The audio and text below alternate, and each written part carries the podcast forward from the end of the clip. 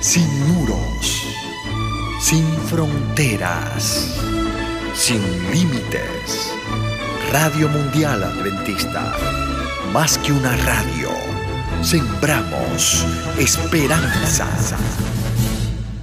Salmo 41 El Salmo 41 se refiere a un momento de grave enfermedad del salmista sus sentimientos le resultan muy difíciles de sobrellevar, porque se da cuenta de que sus antiguos amigos ahora lo traicionan.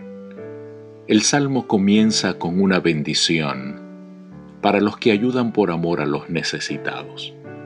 Sigue con una descripción de la traición de los antiguos amigos y termina con una oración en que el salmista expresa esperanza la esperanza de sanarse. El Salmo 41 se asemeja al Salmo 38. Versos 1 al 3. Bienaventurado el que piensa en el pobre. En el día malo lo librará Jehová. Jehová lo guardará y le dará vida. Será bienaventurado en la tierra, y no lo entregarás a la voluntad de sus enemigos. Jehová lo sustentará sobre el lecho del dolor. Mullirás toda su cama en su enfermedad.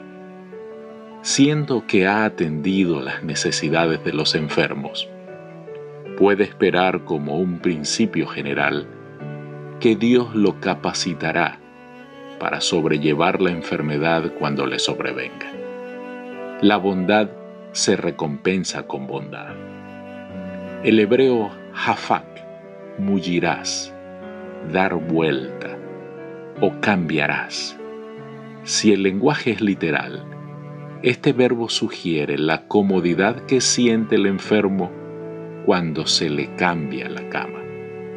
Una de las cosas que demuestra mejor la capacidad de una enfermera es su habilidad para cambiar la cama sin causar molestias al paciente si es un lenguaje figurado, hay que entender que Dios transformará el hecho de sufrimiento.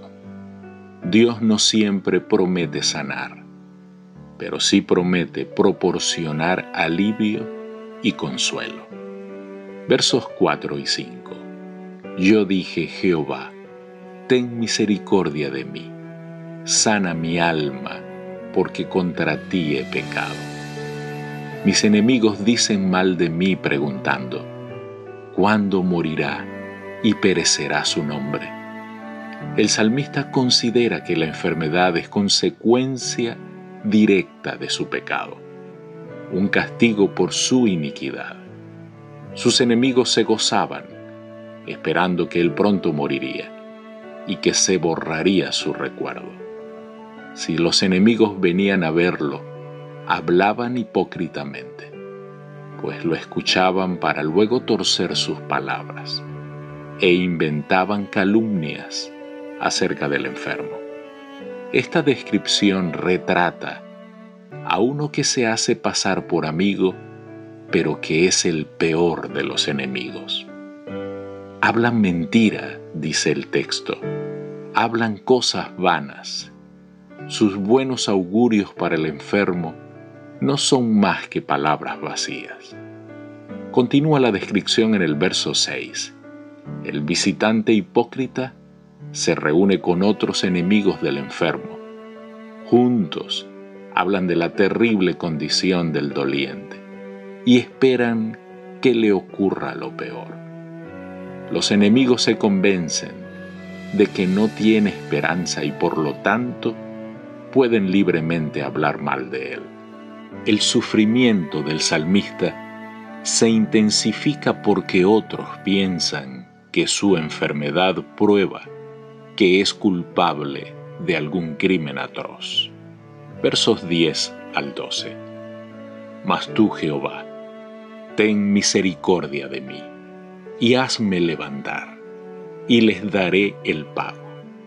En esto conoceré que te he agradado, que mi enemigo no se huelgue de mí.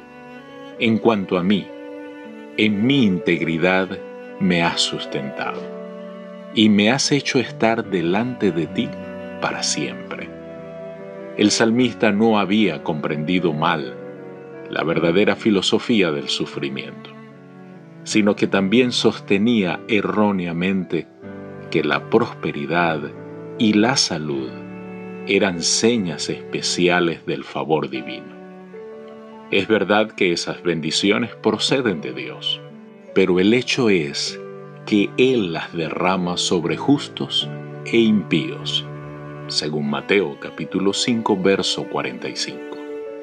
No hay razón para considerar los dones del cielo como una evidencia de que Dios aprueba al que los recibe.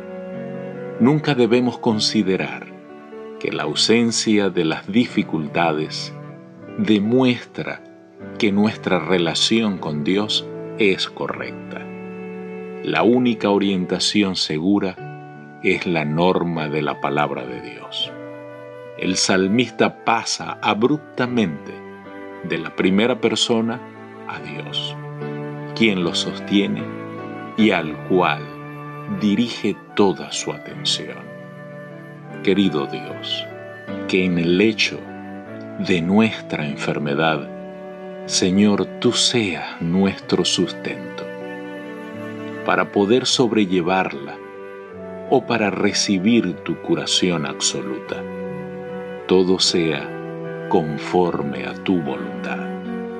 Te lo pedimos en Jesús. Amén. Dios te bendiga.